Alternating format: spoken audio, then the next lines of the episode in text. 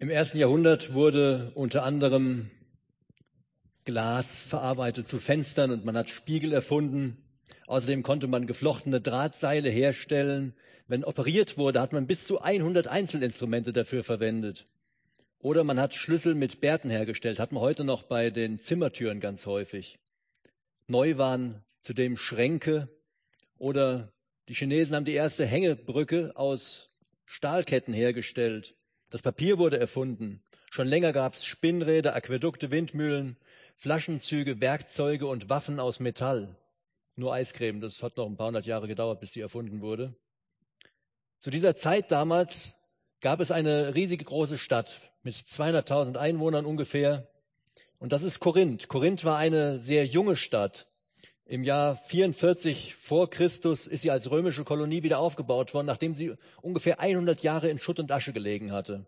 Und sie ist dann sehr schnell groß geworden zu einer bedeutenden Handelsstadt, denn Korinth liegt sehr schön zwischen zwei verschiedenen Meeren. Auf der einen Seite nach Westen zum Ionischen Meer und auf der anderen Seite nach Osten zum Ägäischen Meer. Eine Stadt der Vielfalt und der absoluten Gegensätze eine Stadt, in der es auf der einen Seite großen Reichtum gab, aber auch sehr große Armut, wo es den Leuten nicht gut ging. Eine Stadt mit unterschiedlichsten ethischen Gruppen, die gerade durch diese Handelsreisenden da zusammengetroffen sind. Menschen, die versucht haben, irgendwo einen Platz zu finden, um arbeiten zu können. Es gab verschiedenste Religionen und Tempel und natürlich auch so alle Arten von Unmoral, die man sich nur so vorstellen kann. Korinth ist irgendwie unserer heutigen Zeit sehr ähnlich. In unserer Sattpredigtreihe durch die Apostelgeschichte war Paulus letzten Sonntag sozusagen in Athen und heute wird seine Stadt Korinth sein, die er besucht und wir schauen, was er dort alles erkennen wird, erfahren wird, was ihm begegnen wird. In Athen, wo er hergekommen ist, war das nicht so viel. Da sind wenig Menschen nur zum Glauben gekommen. Hier in Korinth sollten das jetzt viel mehr werden. Er weiß noch nichts davon. Er hat noch keine Idee, was auf ihn zukommt. Für ihn ist das erst einmal alles ganz ungewiss. Aber er lässt sich von dem, was er dort macht, einfach nur von Gott führen. Gott schickt ihn dorthin. Und Paulus hat nur ein einziges Ziel. Er will Menschen gewinnen. Menschen für Jesus Christus gewinnen, aus ihrer Gottlosigkeit und Hoffnungslosigkeit herausretten. Sein ganzer Lebensstil ist davon geprägt. Er hat einen evangelistischen Lebensstil. Wie kann man evangelistisch leben? Paulus Erfahrungen in seinem weiteren Reiseverlauf, jetzt erstmal in Korinth und dann noch so ein paar kleine Städte, die sich anschließen, wollen wir heute als Grundlage nehmen, um diese Frage zu beantworten. Was ist ein evangelistischer Lebensstil? Wo lebe ich einen evangelistischen Lebensstil? Und was kennzeichnet einen evangelistischen Lebensstil? Korinth wird ein Beispiel für die Orte sein, an denen wir leben. Zuerst geht es da um Arbeitsplatz und Wohnung. Und ich lese jetzt aus der Apostelgeschichte, wir sind in Kapitel 18 von Vers 1 an. Wer eine Bibel hat, kann gerne mitlesen. Hier vorne stehen noch ein paar. Apostelgeschichte 18, Vers 1. Danach verließ Paulus Athen und kam nach Korinth. Dort lernte er Aquila kennen, einen Juden, der aus der Landschaft Pontus stammte. Kurz vorher war er zusammen mit seiner Frau Priscilla aus Italien gekommen, weil Kaiser Claudius ein Edikt erlassen hatte, das alle Juden aus Rom verbannte. Paulus suchte die beiden auf und weil er das gleiche Handwerk wie sie ausübte, sie waren Zeltmacher, blieb er dort und arbeitete mit ihnen zusammen. Natürlich gibt es auch Pfarrer, Prediger, Pastoren, Evangelisten, Diakone und so weiter, die das irgendwie hauptberuflich machen. Das ist eine ganz tolle Sache, eine super geniale Möglichkeit, aber die meisten Christen, die machen diese Arbeit nebenberuflich. Paulus brauchte also einen Job und unter diesen 200.000 Bewohnern dieser großen Stadt stößt er dann auf ein jüdisches Paar, das in Korinth einen Handwerksbetrieb eröffnet hat. Eigentlich kamen die beiden aus der heutigen Türkei, sind nach Italien, haben da in Rom gelebt und dann wurden sie aus Rom rausgeschmissen und sind nach Griechenland geflüchtet sozusagen und haben sich da gerade eine neue Existenz aufgebaut. Paulus übt den gleichen Beruf wie sie aus. Und da bietet sich für ihn natürlich eine absolut geniale Möglichkeit. Das Erste, was wir lernen können, ist also, Gott versorgt seine Diener. Er kümmert sich darum, dass Paulus in dieser Stadt Anschluss findet, dass er sozusagen Landsleute, könnte man im übertragenen Sinne sagen, sie waren beides Juden, findet und dass er mit ihnen zusammen dort leben kann. Jesus wünscht von seinen Nachfolgern, es soll euch zuerst um Gottes Reich und Gottes Gerechtigkeit gehen, dann wird euch alles Übrige dazugegeben. Und das meint das Übrige, das, was man so zum Leben braucht, was man braucht, um versorgt zu sein. Zu einem evangelistischen Lebensstil gehört also eine ganze Portion von Vertrauen. Es ist unwahrscheinlich wichtig. Gott wird sich kümmern, darauf dürfen wir vertrauen. Er kümmert sich um die Sachen des Lebens, wenn wir uns um sein Reich kümmern, um sein Evangelium. Wer für ihn unterwegs ist, wird solche, ich sag's mal in Anführungsstrichen, Zufälle erleben, wie Paulus sie erlebt hat. Ist ja nicht selbstverständlich, dass man in so eine riesen Großstadt kommt und dann ausgerechnet so jemanden trifft, bei dem man dann anschließend arbeiten und sogar wohnen kann. Für Paulus war also nicht nur finanziell gesorgt, sondern er hatte auch gleichzeitig noch ein Dach über dem Kopf. Das ist eine ganz tolle Sache. Er kann bei den beiden einziehen. Hier entwickelt sich dann eine ganz tiefe Freundschaft zwischen ihm, Priscilla und Aquila. Eine Freundschaft, die ein Leben lang anhalten soll und eine Freundschaft, die dieses Ehepaar Aquila und Priscilla auch total verändert hat. Paulus predigte nicht nur das Evangelium, er lebte es. Man konnte es an ihm sehen, man konnte es einfach mitbekommen. Er hat fleißig gearbeitet, er wollte anderen nicht zur Last fallen. Er hat für seinen Lebensunterhalt hart gearbeitet, teilweise sogar für andere mit. In seinen Gebeten rang er um verlorene Seelen, um Menschen, die keinen Glauben haben und diesen Glauben dringend brauchen. Er rang um junge Gläubige. Er erkundigte sich, traf sich mit Leuten, er fing an, Briefe zu schreiben und schickte sie durch die ganze damals bekannte Welt. Und es ist gut möglich, dass Aquila und Priscilla erst durch ihn zum Glauben gefunden haben. Wenn Paulus 18 Monate später Korinth verlassen wird, dann ziehen die beiden mit ihm. Dann begleiten sie ihn bis in die nächste Stadt und fangen dann dort an, der Gemeinde zu dienen. Und an vielen anderen Orten werden sie im weiteren Verlauf ihres Lebens Diener sein für das Evangelium. Und ganz zum Schluss lesen wir auch davon, dass sie wieder nach Rom zurückgekehrt sind, um dort Gemeinde zu bauen, um etwas für den Herrn zu bewegen. Paulus Lebensstil prägte sein Umfeld nachhaltig. Er war reich gesegnet und er hinterließ eine Spur des Segens in seinem Leben. Und die Leute, die durch ihn Segen erfahren haben, wurden wiederum Segen für andere Menschen. Bist du bereit, anderen Leuten zum Segen zu werden? Eine Spur des Segens zu hinterlassen, Menschen in deinem Umfeld zu prägen? Ringst du um den Glauben deiner Familie? Betest du für deine Klassenkameraden? Prägst du den Glauben deiner Freunde? Lebst du das Evangelium? Spiegelt sich in deinem Leben Jesus Christus wieder, so wie er gelebt hat, wie er auf die Menschen zugegangen ist? Die Eigenschaften, die Jesus gehabt hat, findet man sie an dir? Wird er in dir sichtbar? Werde für deine Kollegen, für deine Freunde, für deine Klassenkameraden, für deine Nachbarn, für die Menschen, die dir in deinem Lebensumfeld ständig begegnen, zum Segen. Wer einen evangelistischen Lebensstil hat, der wird für andere zum Vorbild. Evangelium beginnt immer da, wo du wohnst und da, wo du arbeitest oder wo du zur Schule gehst. Also in dem Bereich, in dem sich hauptsächlich dein Leben so abspielt. Da, wo du lebst, beginnt deine Aufgabe. Und da muss durch dich Jesus Christus sichtbar werden. Da leuchtet nicht wie damals ein heller Stern, der die Leute auf ihn aufmerksam macht. Du bist der Stern, der heute leuchten muss, damit Menschen Jesus Christus kennenlernen, damit sie ihn sehen können. Der nächste Lebensbereich, das sind die Kirchen, Vereine, Freundeskreise, Elternabende oder sonstige Gruppierungen, zu denen wir in irgendeiner Art und Weise gehören. Wenn man im Alltag ein Zeugnis für den Herrn ist, dann kann man nämlich die Kreise größer ziehen. Darüber hinaus. Als nächstes traf sich Paulus mit anderen Juden und solchen, die sich auch zur Synagoge gehalten haben. Da gab es also Griechen, die sozusagen zu den Juden konvertiert waren und die trafen sich in der Synagoge. Vers 4. An jedem Sabbat sprach Paulus in der Synagoge mit Juden und Griechen und versuchte sie zu überzeugen. In seinem ersten Brief an die Korinther, da erklärt er ihnen das nochmal ein bisschen detaillierter. Er wollte ihnen das Evangelium in einfache Worte packen, so dass sie es wirklich verstehen konnten. Klar und verständlich wollte er ihnen die Botschaft vom Kreuz rüberbringen. Paulus hatte ein herausragendes Bibelwissen. Und damit versuchte er, diese jüdische Gemeinde zu überzeugen.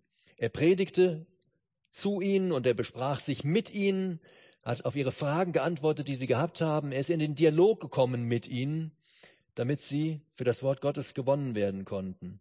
Und selbst in Synagogen, in Kirchen, in christlichen Gemeinden, in allen möglichen Bereichen, da gibt es Leute, die das Wort Gottes nicht sehr ernst nehmen. Leute, die ihm nicht viel Aufmerksamkeit widmen. Und natürlich ist das erst recht so in deinem Sportverein oder in deiner Klasse. Zuallererst muss man dafür zuhören können. Zuhören, was die anderen Leute sagen. Und dann kann man ihnen Antworten geben. Zu einem evangelistischen Lebensstil gehört eine gute Bibelkenntnis, damit man Antworten geben kann. Denn zum einen herrscht viel Unkenntnis über Gottes Wort und zum anderen wird Gottes Wort auch viel widersprochen. Es ist also wichtig, dass man selber weiß, was drinsteht. Die meisten Menschen, die etwas gegen das Wort Gottes sagen, haben nicht einmal wirklich Ahnung davon. Und man kann ihnen da sehr gut weiterhelfen, wenn man selber weiß, was darin geschrieben steht, wenn man selber den Inhalt kennt und wenn man auf diese Dinge, die sie sagen, Antworten liefern kann. Man kann dann die Lücken, die sie haben, füllen. Paulus nutzte seine ganze Freizeit, um über das Evangelium zu sprechen, um Menschen für Jesus zu gewinnen. Und seine Freizeit war natürlich begrenzt. Ich glaube, das kennt ihr alle. Jeder hat nur ein gewisses Kontingent an Zeit. Alle sagen immer, ich habe keine Zeit, aber wir haben alle die gleiche Zeit, gleich lang. Jeder hat so ein Stück davon. Einzeln ist das oft sehr wenig, aber vielleicht, wenn man nicht als Einzelkämpfer unterwegs ist, kann man damit doch viel erreichen mit der Zeit, die wir haben. Vers 5. Als dann Silas und Timotheus aus Mazedonien nachkamen, konnte Paulus sich ganz der Verkündigung widmen. Da kamen seine Freunde, die hatte er zurückgelassen. Er wollte den Timotheus noch mal ganz zurückschicken zu der Station, wo er vorher gewesen ist. Sie kamen dann nachgereist und waren bei ihm und konnten ihn nun gegenseitig unterstützen. Jesus schickte seine Jünger grundsätzlich zu zweit mindestens los, damit sie nicht alleine waren, damit sie sich gegenseitig unterstützen konnten, damit sie sich helfen konnten. Wenn der eine im Glauben mal schwach gewesen ist, hat der andere ihm vielleicht wieder aufgeholfen. Da, wo es nötig gewesen ist, kann man sich korrigieren, wenn man zu zweit ist. Und auf jeden Fall, wenn man unterschiedliche Begabungen hat, kann man sich auch wunderbar ergänzen, so dass alles, was gebraucht wird, wirklich da ist. Neben einer praktischen Unterstützung brauchen Diener Gottes natürlich noch mehr als praktische Unterstützung. Sie brauchen geistliches Leben. Dazu gehört natürlich zum einen, dass man gemeinsam betet, dass man gemeinsam vor den Herren tritt, dass man gemeinsam die Dinge bespricht. Und da liegt eine besondere Verheißung drauf, wenn man gemeinsam betet. Man braucht aber auch Wort Gottes für sich selber. Man kann nicht immer nur geben. Auch ein Pastor kann nicht immer nur geben. Kein Prediger kann immer nur geben. Er muss auch selber etwas aus dem Wort Gottes empfangen. Er muss im eigenen Glaubensleben auftanken können. Paulus Dienst nahm also jetzt dort in Korinth Fahrt auf, als seine Freunde da gewesen sind, als seine Unterstützer da gewesen sind. Er hatte jetzt die Möglichkeit, viel mutiger aufzutreten. Er hatte die Möglichkeit, viel mehr Zeit zu investieren.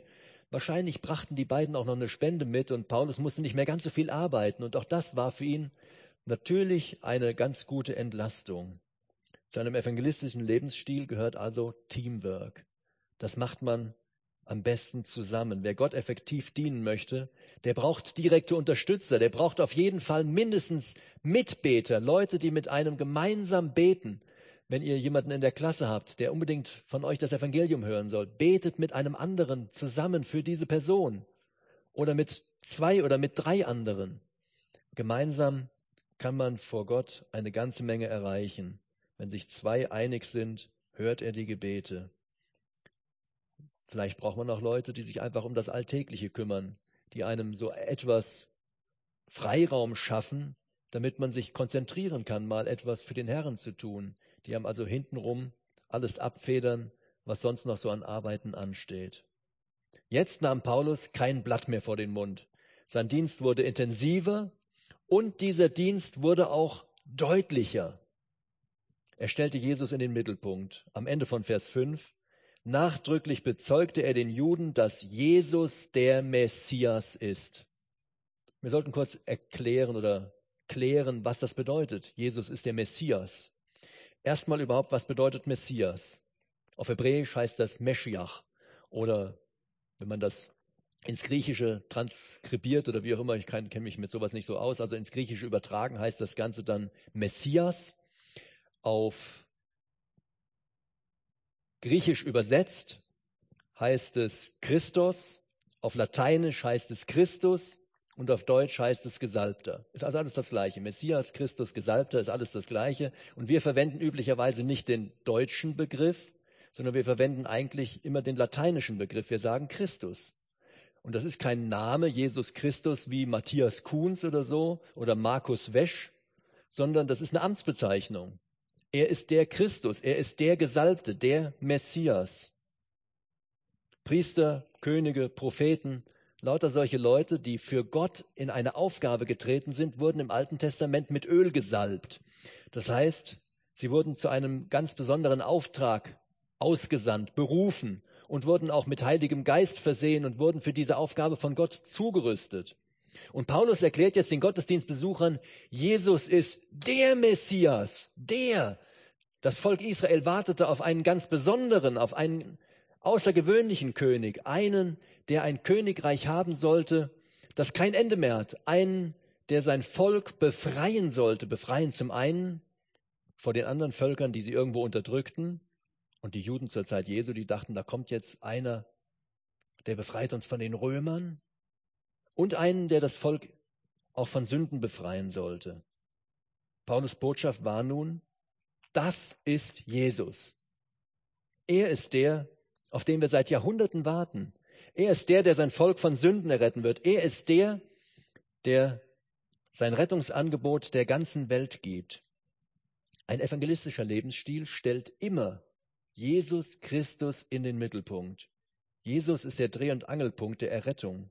Er ist der Dreh- und Angelpunkt des gesamten Glaubenslebens. Er muss in die Mitte und jeder muss von ihm erfahren. Egal welche Aufgabe du hast, egal wo du bist, egal welche Gaben dir Gott gegeben hat, egal was du kannst, alles, was du tust, sollte immer auf Jesus Christus hinweisen, sollte immer ihn groß machen, ihm die Ehre geben. Jesus Christus das passte den Juden überhaupt nicht. Das passte nicht in ihr Konzept, nicht in ihren Kram. Denn die Botschaft von Jesus, dem Retter, bedeutete ja auch, dass ohne Jesus niemand vom Zorn Gottes gerettet werden kann. Eure eigenen Anstrengungen, alles das, was ihr so versucht mit euren Gesetzen, das ist alles nutzlos. Pauz. Das saß wie so eine Ohrfeige im Gesicht. Vers 6. Weil sie aber nichts davon wissen wollten und ihn beschimpften, schüttelte er den Staub aus seinen Kleidern und sagte zu ihnen, wenn das Gericht euch trifft, seid ihr selbst daran schuld. Ich habe meine Pflicht getan und werde mich jetzt von jetzt an an die Nichtjuden wenden. Paulus etwa eingeschnappt? Ist er beleidigt? Hätte er nicht etwas behutsamer vorgehen können? Muss man das Wort Gottes denn so auf den Tisch knallen? Kann man das nicht freundlicher machen? Vom Prinzip her eigentlich nein. Es bringt niemanden weiter, wenn man einen Teil der biblischen Botschaft in irgendeiner Art und Weise verschweigt oder wenn man ihn so umschreibt, dass ihn keiner mehr versteht. Es hilft nicht mal, wenn man es irgendwie schöner verpackt. Das ist so wie bei Weihnachtsgeschenken. Egal welches Papier man drum wickelt, egal wie schön das gefaltet ist, wie kreativ die Schleife oder wie ziervoll die Schrift da drauf ist, es bleibt trotzdem der gleiche Inhalt. Es ist immer dasselbe, egal was wir außenrum veranstalten. Wir können es dreimal einpacken. Der Inhalt bleibt der gleiche. Und so ist das auch mit Gottes Botschaft. Ich kann sie einpacken, wie ich will. Es bleibt diese Botschaft. Nur durch Jesus gibt es Rettung. Das kann ich nicht einfach irgendwie schöner darstellen. Das ist so. Und eigentlich ist das auch schön. Paulus schreibt den Korinthern, ich hatte mir vorgenommen, eure Aufmerksamkeit einzig und alleine auf Jesus Christus zu lenken auf Jesus Christus, den Gekreuzigten. Das war der Kern seiner Botschaft. Worte wie Schuld, Sünde, Gottes Zorn, Verdammnis, Kreuzigung, Strafe, aber auch Vergebung, Erlösung und Himmel kann man vielleicht freundlich erklären. Aber wenn man ihren Inhalt verwässert, dann verhindert man, dass Menschen den Weg zum ewigen Leben finden. Der Mensch und seine Sünden, das gibt zusammen ein Sünder. Jeder Mensch ist Sünder und er geht ins Gericht und er kommt in die Hölle. Das ist ein Ort ohne Gott. Und da sagt Jesus, Moment mal, gib mir doch deine Sünde. Jesus ist selber kein Sünder, aber er geht mit meiner Sünde ins Gericht ans Kreuz. Er wird von den Römern zur Todesstrafe verurteilt und ganz brutal hingerichtet. Und von Gott wird er auch gerichtet er erfährt die Gottesferne und schreit am Kreuz, mein Gott, mein Gott, warum hast du mich verlassen? Weil er da für meine Sünde hängt, weil meine Sünde an ihm gerichtet wird. Aber weil Jesus Gott ist und weil er gerecht ist und weil er keine eigene Sünde getan hat, ist er wieder auferstanden und er ist jetzt im Himmel. Und jetzt bin ich in Gottes Augen ohne Sünde. Und ich werde auch in den Himmel kommen. An den Ort, wo Jesus Christus ist. Nicht an den Ort die Hölle, wo Gott nicht ist, sondern an den Ort, wo Gott selber ist. Und werde ihn von Angesicht zu Angesicht sehen. Wer an diese Erlösung glaubt, kommt in den Himmel. Und wer an diese Erlösung nicht glaubt, der geht ins Gericht. Diese Botschaft ist hart. Die will nicht jeder hören. Und die will auch nicht jeder glauben. Paulus wurde von seinen Zuhörern wüst beschimpft. Von alledem wollten sie nichts wissen. Da schüttelt er den Staub von sich, dreht sich um, wendet ihr den Rücken zu und sagt sich, wer Jesus ablehnt, der lehnt auch seinen Boten ab. Und er geht. Mit solchen Leuten teilt er nicht einmal den Straßenstaub. Paulus nimmt diese Ablehnung nicht persönlich, aber er zeigt klare Kante. Er hat sich Zeit genommen, er hat ihnen die Rettung angeboten. Was sie jetzt daraus machen, das ist allein ihre Sache. Ein evangelistischer Lebensstil hat eine klare Botschaft. Er sorgt für Klarheit. Er bringt die Sache auf den Punkt. Er ist deutlich und unmissverständlich, damit die Leute Rettung finden können, damit sie es ergreifen können. Und dazu gehört natürlich auch eine klare Abgrenzung. Paulus wendet sich ab. Er geht nicht mehr zu denen, die Jesus abgelehnt haben weil sie damit auch ihn abgelehnt haben. Falsche Freundschaften pflegt er nicht weiter. Spannend ist natürlich, wie es weitergeht. Also Paulus ist ja schon irgendwie so ein Schlitzohr. Der schlägt jetzt seine neue Evangelisationszentrale direkt im Nachbarhaus an, auf und erzählt dort von Gott. Und auch wenn er nicht mehr zu diesen Leuten kommt, ist seine Türe offen, damit sie zu ihm kommen können. Und das dauert auch nicht so lange. Da kommen tatsächlich die ersten Leute zum Glauben von der Synagoge. Das ist genial wo immer du mit Menschen zusammentriffst, bringe ihnen den Herrn Jesus und mache das klar und deutlich, so dass sie es verstehen können. Nutze jede Gruppe, zu der du gehörst. Ein weiterer Lebensbereich, in dem du einen evangelistischen Lebensstil ausüben kannst, ist natürlich die Gemeinde. Da, wo du mit Christen zusammen bist. Egal, ob das jetzt in der Kirche ist, in Gemeinderäumen ist, aber überall da, wo du dich mit Christen triffst, das kann auch zu Hause im Hauskreis sein oder wo auch immer. Ich lese aus Apostelgeschichte 18 die Verse 7 und 8. Er verließ die Synagoge und predigte von da an bei Titus Justus, einem Griechen, der an den Gott Israels glaubte und dessen Haus unmittelbar an die Synagoge stieß. Schließlich kam sogar der Synagogenvorsteher Crispus zum Glauben an den Herrn, er und alle, die mit ihm in seinem Haus wohnten. Auch viele andere Korinther, die Gottes Botschaft hörten, kamen zum Glauben und ließen sich taufen. Paulus Tür stand offen. Wer zum Glauben gekommen ist, braucht jetzt Wort Gottes, damit er im Glauben wachsen kann. Die Bibel vergleicht das mit dem Bild eines Säuglings, der Milch bekommt, damit er wächst. Es geht nicht darum, was muss ich tun, was sollte ich lassen, wer hat sich ein Christ zu verhalten, was ist verboten, wie kann ich gehorsam sein, wie falle ich in der Gemeinde nicht unangenehm auf? Da geht es überhaupt nicht drum, nein. Sondern es geht darum, Jesus Christus besser kennenzulernen. Wer ist denn der, der mich gerettet hat, der an meiner Stelle ans Kreuz gegangen ist? Wie hat er gelebt? Welche Eigenschaften hat er? Was kann ich für mein Leben von ihm lernen? Wie kann ich ihn ehren und wie kann ich ihm dienen? Wie kann ich ihn in dieser Welt groß machen und wie kann ich die Botschaft vom Kreuz an andere Menschen weitergeben, so dass andere Menschen diese Botschaft verstehen können? Und was kann ich sonst noch lernen, um ihre Fragen zu beantworten? Wie kann ich mich vor den Angriffen Satans schützen und so weiter? Dafür traf sich Paulus mit anderen Christen. Er traf sich mit ihnen, um ihnen zu sagen, was in der Bibel steht. Man könnte sagen, er gründete einen Hauskreis und im Laufe der Zeit ist aus diesem Hauskreis eine riesige Gemeinde geworden. Wer sein Glauben alleine lebt, der wird dagegen ziemlich verkümmern. Alleine kommst du nicht weit. Für einen evangelistischen Lebensstil ist Gemeinde eine ganz wichtige Grundlage. Denn nur so kann man sich in seinem Glauben weiterentwickeln und kann sich gegenseitig helfen, dass ihr euch alle im Glauben weiterentwickelt.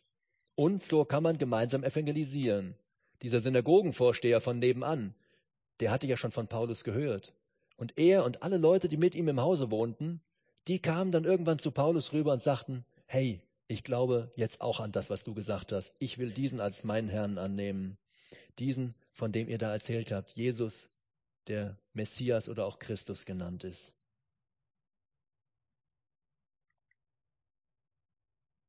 Ich lese weiter Vers 9. Eines Nachts in einer Vision sagte der Herr zu Paulus, fürchte dich nicht. Verkündige das Evangelium und lass dich durch nichts zum Schweigen bringen. Ich bin bei dir. Niemand wird sich an dir vergreifen und dir ein Leid antun. Denn in dieser Stadt gehört mir ein großes Volk. So blieb Paulus noch anderthalb Jahre in Korinth und unterrichtete die Menschen über die Botschaft Gottes. Zu einem evangelistischen Lebensstil gehört also auch ein bisschen Furchtlosigkeit. Gott kümmert sich doch um alles. Er sagt, ich bin bei dir. Ich kümmere mich um dich. Ich pass auf.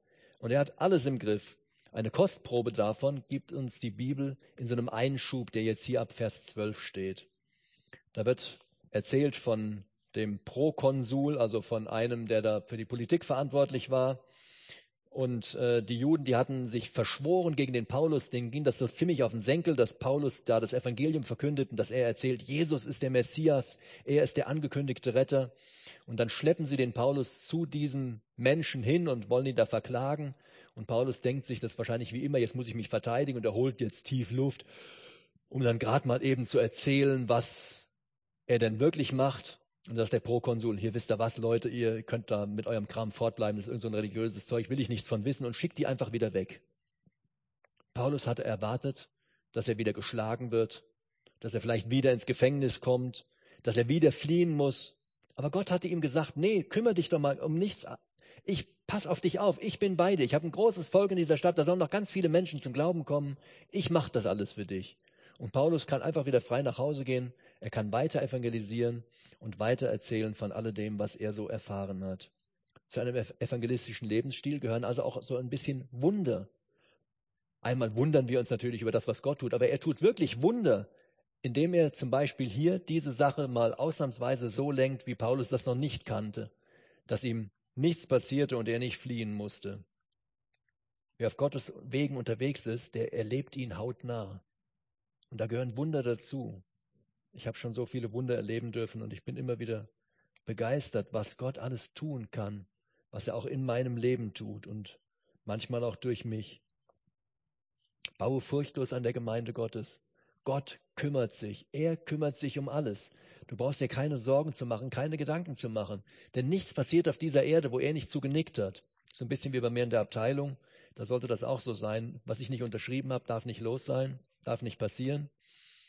Also so ist das bei Gott und da klappt das auf jeden Fall. Was er nicht durchwinkt, kommt nicht durch.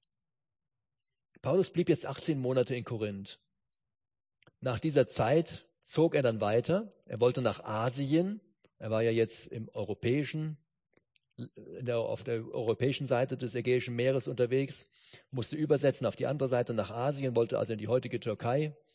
Und da muss er erst einmal durch Kenkrea kommen. Kenkrähe, kann man irgendwie so schlecht aussprechen mit dem Ä da hinten dran. Und dort begegnet er natürlich auf dem Weg einigen Menschen. Ich lese mal Apostelgeschichte 18, Vers 18. Paulus blieb jedoch noch etliche Tage in Korinth, bis er schließlich von den Geschwistern Abschied nahm und zusammen mit Priscilla und Aquila nach Syrien absegelte. Bevor sie in Kenkräe an Bord gingen, ließ Paulus sich noch das Haar abschneiden das er aufgrund eines Gelübdes hatte wachsen lassen. Priscilla und Aquila, die beiden, die begleiteten Paulus, als er seine Reise fortsetzte, hatte ich vorhin schon gesagt. Paulus hatte dieses Ehepaar mit seinem Lebensstil geprägt. Er hat sie einfach verändert. Er hat sie mitgenommen und hat ihr ganzes Leben sozusagen umgekrempelt. Und der weitere Verlauf ihres Lebens ist ein Verlauf im Dienst für den Herrn. Die erste Station ist jetzt Kenkrähe. Da ist der Hafen, man muss also so ein Stück, sind gar nicht so viele Kilometer, vielleicht elf Kilometer von Korinth über diese Landzunge darüber nach Kenkrähe, kann dann da irgendwo schauen, wann fahren denn die nächsten Schiffe nach Asien ab. Das dauert einen Moment, man ist vielleicht irgendwo am Schalter, Paulus muss noch zum Friseur. Über das Gelübde wird jetzt gar nichts erzählt, so richtig in dem Text weiß man gar nicht, was das war. Und eigentlich erfährt man insgesamt relativ wenig von Kenkrähe. Man weiß nicht, was hier so passiert ist. Natürlich, irgendwie ist er mit Leuten zusammengekommen, der Paulus. Und vielleicht hat er sogar da übernachten müssen. Ein interessantes Detail finden wir jetzt am Ende des Römerbriefs, Kapitel 16, Vers 1. Da berichtet Paulus von einer Frau namens Phoebe aus Kenkre, die der dortigen Gemeinde gedient hatte, die in der Gemeinde mitgearbeitet hat. Das alles gibt nur so ein ganz verschwommenes Bild von Kenkrähe. Aber trotzdem kann man sich lebhaft vorstellen, was da passiert sein kann. Vielleicht war es so eine Begegnung beim Friseur oder am Fahrkartenschalter.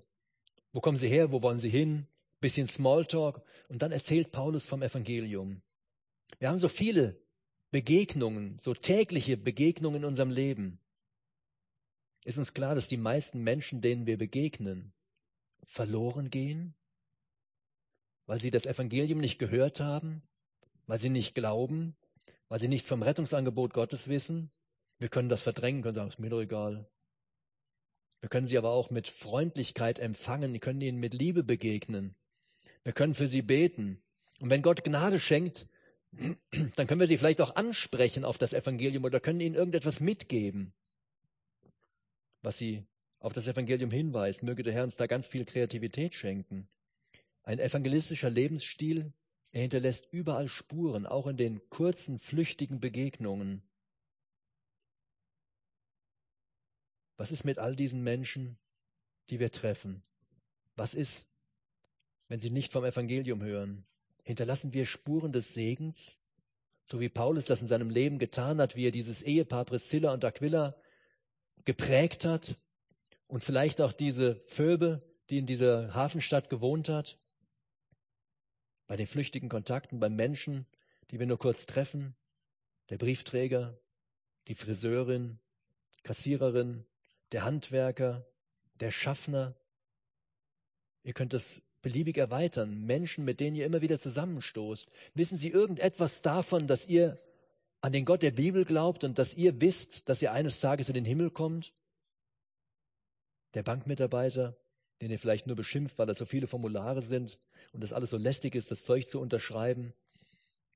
Oder die Frau auf der Stelle, wo man seinen Führerschein beantragt. Ich habe keine Ahnung, ob Phoebe nun durch Paulus zum Glauben gekommen ist. Man kann das vermuten, weil sie hat ihm, als Paulus nicht so gut ging, gedient. Das klingt so nach Dankbarkeit. Auf jeden Fall war sie eine Dienerin der Gemeinde, wie Priscilla und Aquila. Diese flüchtigen Begegnungen sollten wir nutzen, um evangelistisch tätig zu werden. Und wenn wir nur für die Menschen kurz den Kopf senken und beten, Herr, schenke auch dieser Person, dass sie von deinem Evangelium hört. Ephesus steht nun für eine ganze Reihe von weiteren Ortschaften auf Paulus Reiseliste. Ephesus, Caesarea, Jerusalem, Antiochia, das sind alles so die Orte, wo es jetzt weitergeht. Und es soll da im Allgemeinen um die Stationen unseres Lebens gehen, die wir so vor uns haben. Die nächste Station war jetzt erstmal die Großstadt Ephesus. Auch so ein Riesending in der heutigen Türkei. Vers 19. Sie kamen dann nach Ephesus, wo Paulus seine Begleiter zurückließ. Vor seiner Weiterreise suchte er aber die Synagoge auf und sprach zu den Juden. Und als diese ihn baten, länger in der Stadt zu bleiben, willigte er nicht ein, sondern verabschiedete sich von ihnen. Wenn Gott will, sagte er, werde ich zu euch zurückkehren. Und dann reiste er von Ephesus ab. Mit dem Schiff fuhr er bis nach Caesarea, ging von dort zu Fuß bis nach Jerusalem hinauf. Da begrüßte er die Gemeinde und kehrte schließlich nach Antiochia zurück. Auch an diesem Ort, auch in dieser nächsten Großstadt, wo er war, ist sein allererster Gedanke, ich muss mich unbedingt mit den Juden treffen. Die müssen was davon erfahren, dass Jesus der Messias ist, der, auf den wir gewartet haben. Und er geht zu ihnen und er stößt sofort auf offene Ohren und sie sind begeistert und sagen, hey, das ist cool, was du sagst. Da wollen wir noch mehr davon erfahren. Bleib da und erzähl uns das. In Korinth war Paulus anderthalb Jahre und da kamen unwahrscheinlich viele Menschen zum Glauben. Und das ist ja jetzt eigentlich total genial, wenn man dann wieder so eine Fläche hat, wo man irgendwo wirken kann. Aber Paulus setzt seine Erfolgsserie hier nicht fort, sondern es ist sehr erstaunlich, er reist weiter. Er geht einfach weiter. Es ging ihm nicht um Ruhm, um irgendwo Anerkennung, um persönliche Erfolge. Er ließ in Ephesus seine Begleiter zurück. Die konnten jetzt dort was unternehmen. Die konnten dort Evangelium weitergeben. Die konnten vom Retter erzählen. Er überließ ihnen das Feld, anderen Leuten. Ein evangelistischer Lebensstil ist durch Demut gekennzeichnet. Er will nicht sich selber irgendwo in den Mittelpunkt drücken, ich muss das jetzt hier machen und ich bin hier großer Evangelist und ich erzähle euch jetzt alles, sondern ein evangelistischer Lebensstil in aller Demut kann sich zurücknehmen und kann anderen das Feld überlassen, damit auch andere dort wirken können. Paulus, der ließ sich alleine von Gott führen. Wenn Gott ihn irgendwo haben wollte, dann war er da richtig. Und ansonsten würde Gott andere berufen, dort zu wirken. Paulus ließ sich nie durch eigene Vorlieben oder Ideen führen, sondern alleine durch den Heiligen Geist. Wir fragen leider meistens total anders. Wo soll dein Leben hingehen? Du fragst dich vielleicht, boah, welche Fächer soll ich denn in der Schule abwählen oder auswählen? Welcher Beruf macht mir Spaß? Was finde ich total cool? Wo möchte ich gerne mal arbeiten? Was sind so meine persönlichen Vorlieben? Wo will ich wohnen? Mit wem will ich leben?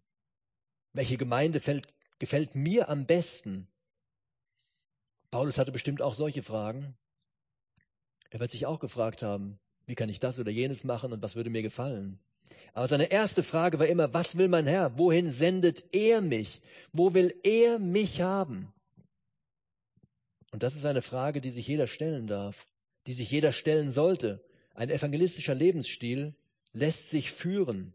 Er ordnet sich Gottes Willen unter. Er fragt, wo willst du mich haben? Wo willst du, dass ich studiere? Oder welchen Beruf soll ich erlernen? Oder welche Gemeinde soll ich besuchen? Wo soll ich für dich wirken? Er fragt, was will der Herr? Und fragt nicht nach sich selber, nach den eigenen Gedanken oder Ideen, sondern zuerst immer, was willst du? Zusammenfassend kann man jetzt die Fragen so beantworten, wo lebe ich einen evangelistischen Lebensstil? Ich fange in der Familie an, im Umkreis, da wo ich lebe, am Arbeitsplatz. Und dann ziehe ich die Kreise immer größer, Beruf, Freizeit, Gemeinde. Ich nutze jede Begegnung. Menschen, die nur flüchtig mit mir zusammenkommen. Und vor allen Dingen lasse ich Gott meinen Weg führen. Wo will er mich haben? Was sind die nächsten Stationen in meinem Leben? Ihr habt solche Stationen vor euch mit Ausbildung, Studium, Beruf oder was auch immer. Vielleicht auch Zwischenstationen wie ein freiwilliges soziales Jahr oder irgendwo ein Einsatz mit einer Missionsgesellschaft. Und die andere Frage war ja, was kennzeichnet einen evangelistischen Lebensstil? Und das ist natürlich sehr vielfältig. Aber alles hat damit zu tun, dass es ganz eng mit unserem Herrn verbunden ist. Ganz nah an ihm, auf ihn hören, hören, was will er von mir? Wie soll ich mein Leben leben? Und das nicht alleine, sondern zusammen mit anderen Gläubigen. Die Folien, die werdet ihr später auf der Webseite finden, da könnt ihr das auch mal euch im Detail anschauen. Ich möchte nochmal mit uns beten und es wäre schön, wenn ihr dazu aufsteht.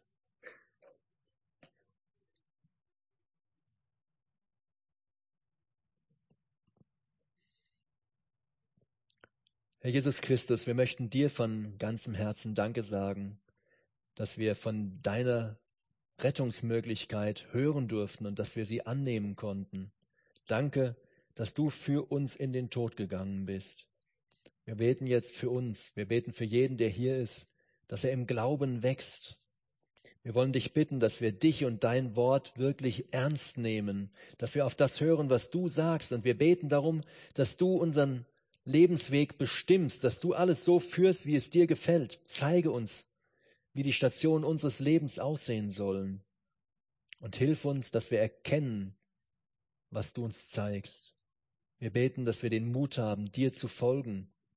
Und wir möchten dich bitten, dass wir Menschen finden, mit denen wir unseren Glauben gemeinsam leben können. Aber genauso möchten wir auch für die beten, die dieses Rettungsangebot noch nicht angenommen haben. Die, die heute hier im Saal sind. Schenke doch, dass sie diesen Schritt tun, dass sie nicht aufgebracht sind, sondern dass sie es annehmen, was du anbietest. Wir beten für die Menschen, denen wir täglich begegnen, dass wir den Mut haben, sie anzusprechen, auf sie zuzugehen, dass du uns Kreativität schenkst, ihnen irgendwie vom Evangelium etwas weitergeben zu können. Wir möchten dich bitten, dass diese ganze Weihnachtszeit dazu dient, dich groß zu machen. Wir preisen dich, Herr. Amen.